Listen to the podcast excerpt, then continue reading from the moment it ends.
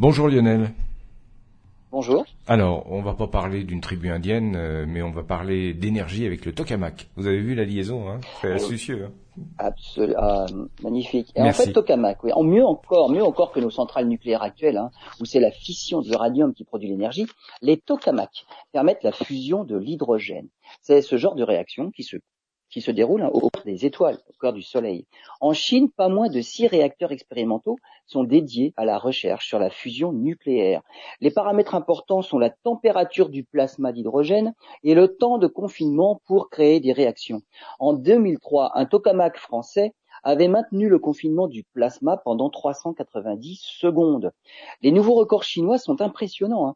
Un record de température avec 160 millions de degrés, maintenu pendant 20 secondes. C'est bien plus chaud qu'au cœur du Soleil, hein, où les réactions de fusion de l'hydrogène se produisent à 15 millions de degrés.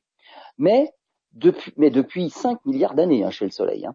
En ce qui concerne le confinement, un des tokamaks vient d'établir un nouveau record, 70 millions de degrés pendant plus de 17 minutes. La route vers la fusion nucléaire contrôlée sera encore longue, mais les avancées des chercheurs chinois sont significatives.